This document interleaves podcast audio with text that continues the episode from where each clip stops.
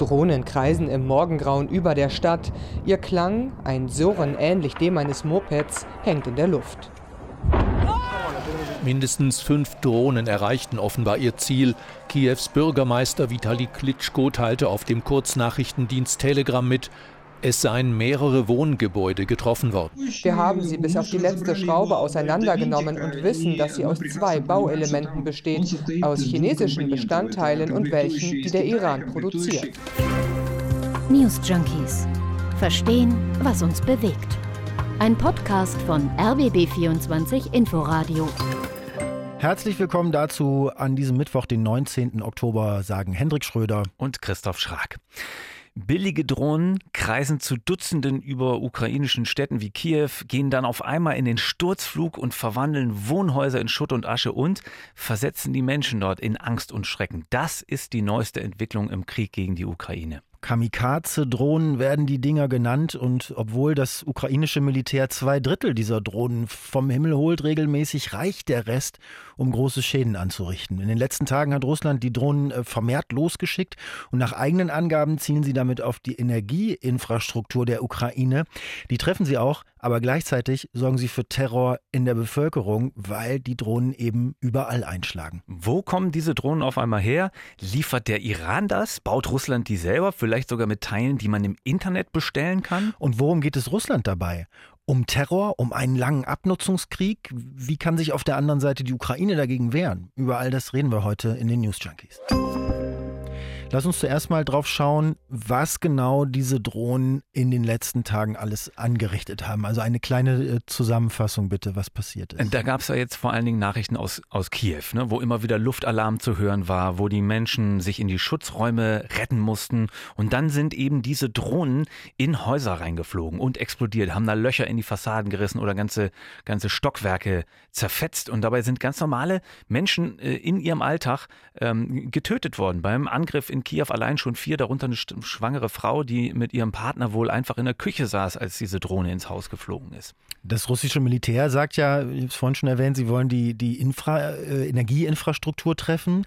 Die greifen sie aus der Luft an und zwar überall in der Ukraine. Und dabei setzen sie eben nicht nur Raketen ein, sondern auch diese sogenannten Kamikaze-Drohnen. Und die hauen eben auch viel daneben, weil das so billig äh, äh, Dinger sind. Und wenn da zwischen Ziel und Drohne ein Haus im Weg steht, dann fliegt die Drohne eben in dieses Haus rein und kaputt ist es. Und das scheint irgendwie auch äh, das Kalkül zu sein, aber darüber reden wir später nochmal genauer. Jedenfalls hat die Ukraine in den vergangenen 24 Stunden wieder zehn Drohnen abgeschossen, sagen sie. Und davor hatten sie innerhalb von einem halben Tag schon mal 37 Drohnen runtergeholt. Mhm. Nicht nur in Kiew, äh, ne, sondern auch in anderen Städten in der Ukraine. Und diese, wenn wir jetzt mal zusammennehmen, knapp 50 Drohnen sind aber wohl eben nur zwei Drittel von den gesamten Drohnen, die Russland da losgeschickt hat in den Wellen. Also mhm. das heißt, ein, ein weiteres Drittel schlägt eben tatsächlich ein und zwar in Städten, die eigentlich nicht im direkten Kriegsgebiet liegen, sondern irgendwo in der ja, Ukraine. Ja. Also das Resultat ist, stand jetzt mehr als 1100 Orte ohne Strom. Äh, die Wasserversorgung ist auch teilweise unterbrochen. Es wurde in Kiew ein Heizkraftwerk getroffen, auch in anderen Teilen des Landes.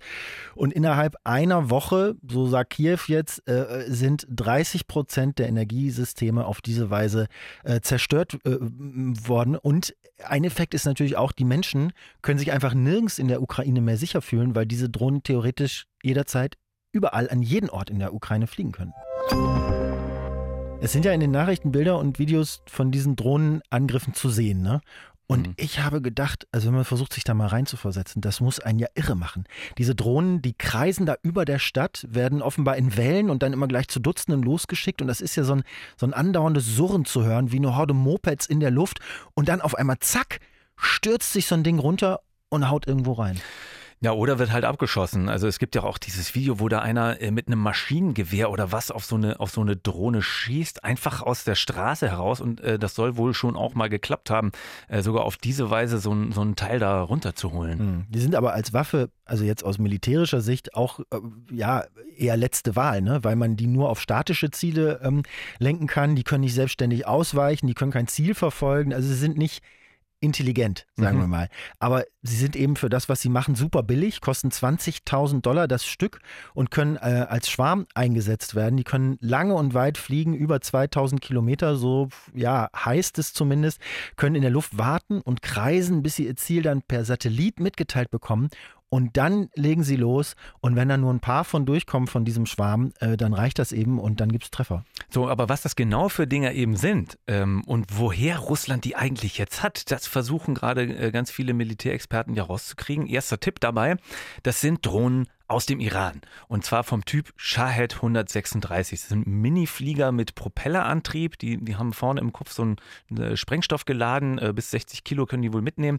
Das ist äh, weniger als jetzt bei leichten Bomben, aber das ist offenbar von der Wirkung doppelt bis dreifach so schlimm wie jetzt Artilleriegeschosse, mhm. wenn das irgendwo einschlägt. Mhm. Also die haben eine Kamera dabei, werden mit einer Rakete gestartet und dann fliegen die eben mit ihrem eigenen Propeller weiter. Und du hast gerade schon gesagt, dann kommt irgendwann kommen Koordinaten über Satellit äh, und wenn die schon im Einsatzgebiet kreisen sozusagen äh, und deswegen hast du da äh, dann über den Städten diese Surrerei, ja, ne? weil ja. die da so mit ihren Propellern da rumfliegen und deswegen auch der Name von dieser Waffengattung, weil die dann da oben warten, lauernde Munition oder lauernde Waffen heißen. Die. Aber der Iran sagt jetzt übrigens, also der Sprecher des iranischen Außenministeriums, Nasser Kanani, sagt, das kann gar nicht sein, dass die von uns kommen. Wie schon oft gesagt, der Iran ist keine Kriegspartei im Krieg zwischen Russland und der Ukraine und hat keine Waffen an eine der Kriegsparteien exportiert.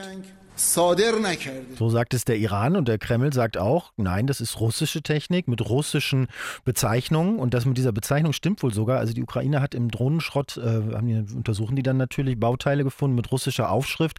Geran 2 steht da in kyrillischer Schrift, also Tipp 2 ist, Russland montiert die Dinger selbst aus Bauteilen, die aus dem Iran kommen oder, und das ist komplett beknackt, äh, wenn das wirklich stimmt, die benutzen vielleicht sogar Teile, die man einfach im Internet bestellen kann, weil du kannst wohl diesen, diesen Steuerungssensor des Navigationssystems und auch den Motor auf einer chinesischen Shopping-Plattform bestellen. Das ist echt der Wahnsinn, oder? Also jetzt heißt es aber auf der anderen Seite von amerikanischer Seite, äh, die iranische Regierung hat sehr wohl schon im Sommer eine Lieferung vorbereitet von äh, wohl mehreren hundert von diesen unbemannten Luftfahrzeugen, wie das äh, im im Sprech heißt.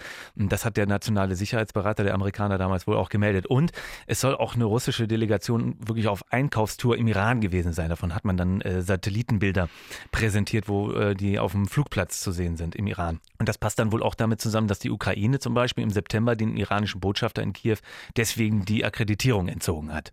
Ich habe wiederum gelesen, dass Russland äh, auch schon vor dem Krieg äh, äh, einen Vertrag mit dem Iran hatte. Also und dass, dass aus diesem Vertrag eventuell noch Lieferungen gekommen sein könnten oder dass sie auch aus Venezuela kommen könnten mhm. oder dem Irak oder Äthiopien, also alles Länder, die Beziehungen mit dem Iran haben, ähm, äh, ja, die einzelne Teile haben könnten oder bauen könnten. Also ähm, der ukrainische Militärexperte Oleg Sadanov äh, will sich auch nicht wirklich festlegen, woher die Drohnen genau stammen. Das ist ein und dieselbe Drohne, aber der Zusammenhang Maschinenbau könnte tadschikisch oder syrisch sein. Wir haben sie bis auf die letzte Schraube auseinandergenommen und wissen, dass sie aus zwei Bauelementen besteht, aus chinesischen Bestandteilen und welchen, die der Iran produziert. Also ist alles momentan noch relativ verwirrend, ähm, aber wo auch immer diese äh, russischen Drohnen jetzt herkommen, es ist vielleicht auch wichtig an dieser Stelle zu erwähnen, das ist jetzt ja nicht das erste Mal, dass die auftauchen. Nein, ne? aber aber in dieser Form. Genau, also die ersten Abschüsse von diesen Kamikaze-Drohnen, die haben die Ukrainer Mitte September schon gemeldet. Ähm, bisher wurden die vor allem eben an der Front eingesetzt, im so, Osten und im Süden, äh, in Odessa zum Beispiel, beim Angriff auf Odessa und in Kharkiv. Und ähm, auch die Ukraine, die äh, nutzt das ja selber auch, also diese, diese Loitering Weapons. Mhm. Die haben halt nur mhm. nicht diese iranischen vielleicht äh, oder eigene Bauart, sondern äh, die haben amerikanische, die heißen Switchblade und ähm, die haben sie halt auf militärische Ziele gelenkt mhm. in, äh, in, mhm. bei ihren Abwehraktionen. Aktion. Naja, es hat ähnliche Drohnen wo auch in Aserbaidschan schon gegeben, äh, in Bergkarabach äh, vor zwei Jahren. Der Jemen hat damit in Saudi-Arabien Ölanlagen angegriffen. Also das ist jetzt alles nicht brandneu, so einen Drohnenkrieg zu führen, aber in der Ukraine ist es eben ein ganz anderes Vorgehen von Seiten Russlands, als man das bisher kannte. Lass uns vielleicht jetzt mal drüber reden, warum Russland das eigentlich macht. Also ich meine, in einem sind sich ja wohl alle Militärexperten einig, das hat eigentlich keinen militärischen Nutzen, was da in den letzten Tagen in der Ukraine passiert ist. Also die Drohnen treffen hauptsächlich zivile Ziele, was ja nicht nur moralisch schlimm ist und, und zudem ja auch äh, völkerrechtswidrig, aber es ist eben militärisch total sinnlos offenbar. Ja, aber vielleicht hat das, sagen wir, eher einen psychologischen Nutzen, oder? Also man kann das ja schon als so eine Art von Terrorkriegsführung lesen und begreifen. Die Zivilbevölkerung wird getroffen, denen wird Angst gemacht, dass die Ukraine jetzt in einen grausamen Winter geschickt wird, dass Russland, wenn es nur will, jederzeit Heizkraftwerke, Wasserleitungen, Krankenhäuser kaputt machen kann und zwar überall in der Ukraine. Das macht ja, oder das ist wahrscheinlich das Kalkül, dass das mit den Leuten ja auch was macht. Also es geht dann möglicherweise am Ende äh, wieder darum, den, den Preis für die Ukraine und auch für den Westen hochzutreiben in mhm. diesem Krieg. Ne? Also das mhm. Land derart mit Terror zu überziehen, meine, das kann ja auch eine Vorbereitung auf eine mögliche Waffenstillstandsverhandlung dann eben Kann's sein, die dann sein. besser laufen für Russland. So. Und man muss natürlich nochmal betonen, wir haben das gerade schon gesagt, dass diese Art der Kriegsführung die Russen nicht viel kostet. Ne? Also wie gesagt, eine Drohne kostet um die 20.000 Dollar. Das klingt erstmal viel für so normale Menschen wie uns, aber Raketen kosten viel, viel mehr. Die kosten Millionen, also so richtige Raketen. Und außerdem scheint es wirklich so, dass Russland auch nicht unendlich diese hochwertigen Raketen besitzt und die denen langsam ausgehen. Also der SRF hat berichtet, dass Russland möglicherweise schon die Hälfte seines kompletten Raketenarsenals, was es überhaupt besitzt, äh, verschossen hat in nur acht Monaten Krieg. Und äh, um neue zu bauen, fehlen durch die äh, Sanktionen ja offenbar auch wichtige Teile. Die können die nicht so einfach auftreiben, jedenfalls. Ne? Ja, also Carlo Massala, der Militärexperte, ne, äh, kennst du, der hat im Stern-Podcast Ukraine die Lage gesagt, äh, das habe ich gehört. Also natürlich haben sie noch Raketen, aber Massala meint, die könnten sie auch jetzt nicht komplett in der Ukraine verballern, sondern äh, bräuchten die ja auch noch an anderen Stellen zur theoretischen Landesverteidigung. Ne? Also müssen sie ja zumindest irgendwie noch, noch aufrechterhalten. Und deswegen jetzt eben dieser massive Einsatz von Billigdrohnen. Was ich auch noch für eine, für eine Einschätzung gelesen habe, die ich interessant fand, war, äh, dass Russland die Ukraine auf diese Art zwingen will, ihr ja, relativ teures Flugabwehrsystem verstärkt einzusetzen und das sozusagen dann zu verschleißen auf diese Art, weil es eigentlich total unverhältnismäßig ist, eben mit super teuren Flugabwehrraketen auf diese Billodrohnen zu schießen. Ich möchte mal ganz kurz noch bei genau diesem Stichwort bleiben, bei der Flugabwehr. Mhm. Also die Ukraine ist, stand jetzt ja fast machtlos gegen diese Drohnen, weil da einfach so viele von kommen. Ne? Naja, also Israel könnte helfen, sage ich mal. Dann sähe die Lage ganz anders aus. So, und genau darauf wollte ich nämlich hinaus. Israel lebt ja nun auch schon lange mit dieser latenten Bedrohung aus dem Iran und die sind militärisch so hochgerüstet, dass sie natürlich ein Waffensystem haben, was diese Drohnen abfangen könnte. Ja, ja. Den Iron Dome. Ja. Ne? Aber Israel fährt aktuell noch die Linie, dass sie sich einfach mal komplett aus diesem Krieg rauszuhalten, also versuchen zumindest. Ähm, Kiew hat jetzt trotzdem offiziell Israel gebeten, also offiziell, ne, äh, bitte mit Luftabwehr zu helfen und den Iron Dome zu liefern. Und der israelische Verteidigungsminister hat in einem Interview spät am Dienstagabend gleich geantwortet und hat schon gesagt, wir können humanitär helfen oder medizinisch, wie mhm. auch immer, aber wir werden der Ukraine keine Waffen verkaufen. Punkt. Und wenn ich es richtig verstanden habe, einerseits, weil ähm, seit Beginn des Krieges ähm, bei Israel eine Grundlinie ist, sich mit Moskau das nicht komplett zu verderben. Und das übrigens wohl, weil sie weiter syrischen Luftraum äh, nutzen wollen für mögliche Schläge ihrerseits gegen den Iran. Und diesen syrischen Luftraum, den kontrolliert eben Russland ja. weitestgehend. Ey, da wirst, diese Gemengelage, du wirst oh. bekloppt, echt. Also, aber daran so. siehst du, daran siehst du mal, wie komplex und wie weit verzweigt dieser, dieser Konflikt mittlerweile So, ist. und es hieß aber auch, dass Israel gar nichts übrig hätte für den Export und die Systeme selbst brauchen würde und dass die Bedienung vor allen Dingen auch nur von sehr gut geschultem Personal, also sprich von israelischen Soldaten gemacht werden könnte ja. und deswegen eignet sich das gar nicht für den Also wenn das stimmt, ne, dann okay, Szenario, israelische Soldaten, die auf ukrainischem Gebiet gegen von Russland eingesetzte iranische Drohnen feuern. Ein Szenario, was man verständlicherweise in Israel vermeiden will. Ja, da gibt es noch viele Szenarien, die man, die man nicht will. Es ist halt die Frage, wie lange Israel sich das leisten kann, so zurückhaltend zu bleiben in diesem, in diesem Konflikt mhm. mit Iran auch. Naja, was meinst du mit, mit sich das leisten kann? Also Medvedev hat ja schon bei Telegram gepostet, wenn Israel Waffen an die Ukraine liefert, dann würde das jede Beziehung zwischen Russland und Israel zerstören. Also es ist halt die Frage, ob sie sich diese Waffenlieferung leisten mhm. können, denn das, das will Israel aktuell, aktuell nicht riskieren. Und man muss ein bisschen sehen, Israels Situation bei der Gemengelage in Nahost ne, und mit Russlands Einfluss vor allem in Syrien, ich glaube, die ist nicht mit der Situation europäischer Länder zu vergleichen. Wenn man aber US-Sicherheitskreisen glaubt, ähm, äh, über die die Washington Post da berichtet hat, dann sind diese Billo-Drohnen überhaupt erst der Anfang von äh, einer neuen oder alten Zusammenarbeit von Russland und Iran. Und das ist was, was Israel, glaube ich, auch nicht will. Also Iran will nämlich nach dem Bericht äh, schon demnächst auch schwerere und leistungsfähigere Waffen an Russland liefern, also sprich Raketen. So. Mhm. Und die New York mhm. Times hat jetzt auch noch berichtet, dass der Iran jetzt äh, Drohnenausbilder auf die ja, Krim ja, das schickt. Das habe ich auch gelesen. Mhm. Die sollen nämlich dann äh, den russischen Soldaten bei Problemen mit den Drohnengeschwadern da helfen. So, und das ist eben etwas, wenn Iran sich zu dieser Rolle entwickelt, das kann Israel auf der anderen Seite auch nicht wollen, äh, dass sie da zum mhm. Waffenhändler mhm. und, und, und Bedienengehilfen werden. Iran kann ja das engere Bündnis jetzt mit Russland im Moment eigentlich nur gelegen kommen, oder? Die haben ja quasi die Revolution vor der Haustür, die sie versuchen zu ersticken und niederzuschlagen. Ausgang ja noch völlig offen, aber es ist ganz klar, auf wessen Seite da der sogenannte Westen steht und dass gegen Iran noch mehr Sanktionen verhängt werden. Also ist völlig unstrittig.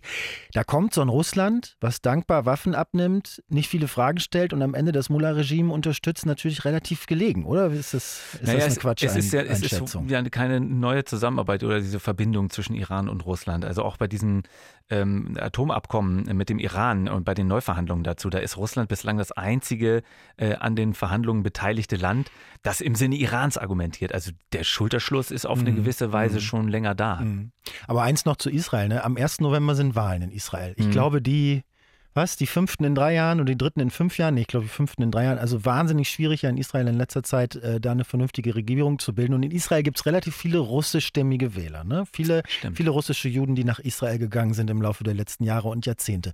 Und manche Beobachter gehen jetzt davon aus, dass eventuell auch darauf Rücksicht genommen wird, weil Wahlkampf ist, dass sich Israels Haltung dann aber nach den Wahlen, wenn man es schafft, eine neue und stabile Regierung zu bilden, eventuell ändern könnte und eine neue Regierung dann vielleicht doch Flugabwehrsysteme in die Ukraine, in die Ukraine liefert. Also es ist schon spannend, wenn man sich einfach nur diese Drohnen anguckt und dann weiter einsteigt, wo das alles herkommen könnte und wo das dann hinführt, ne? dass man mehr und mehr diesen äh, Eindruck bekommt, äh, dass der Konflikt sich ausweitet, dass immer mehr Länder direkt oder indirekt irgendwie reingezogen werden und das Ganze echt unüberschaubar und komplex wird. Was ich aber auch gelesen habe, was wirklich helfen könnte, wären elektromagnetische Störsender für die ukrainische Armee. Also in Massen. Also und, und die sind relativ einfach ja zu produzieren äh, und das ist, hat überhaupt nicht so ein Kaliber wie gleich ganze Flugabwehrsysteme mhm. aus Israel zu importieren und so. Die heißen Jammer, diese Teile. Die blockieren die Verbindung zwischen Drohnen und Steuerung und wenn die sinnvoll eingesetzt würden, äh, würde das die Drohnen wohl so irritieren, dass die größtenteils wirkungslos werden würden. Und jetzt hat die NATO, ähm, ich finde, da hat man kaum drüber gelesen bisher, die NATO hat vor einer Woche schon angekündigt, okay, wir, wir liefern diese, wir haben diese Störsender, wir, wir können die auch produzieren und liefern die zeitnah in die Ukraine.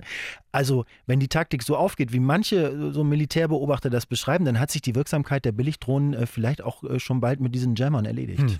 Also aus Kiew heißt es übrigens momentan, das Beste, was wir eigentlich jetzt tun können, ist Gar nichts. Also die Drohnen, die werden den Krieg militärisch gesehen überhaupt nicht verändern. Also ja, irgendwie aushalten, überstehen, wieder aufbauen, das ist die Taktik.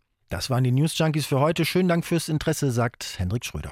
Und tschüss, sagt Christoph Schrag. Für Feedback, Lob und Kritik sind wir wie immer erreichbar unter newsjunkies.rbb24inforadio.de. Bis morgen.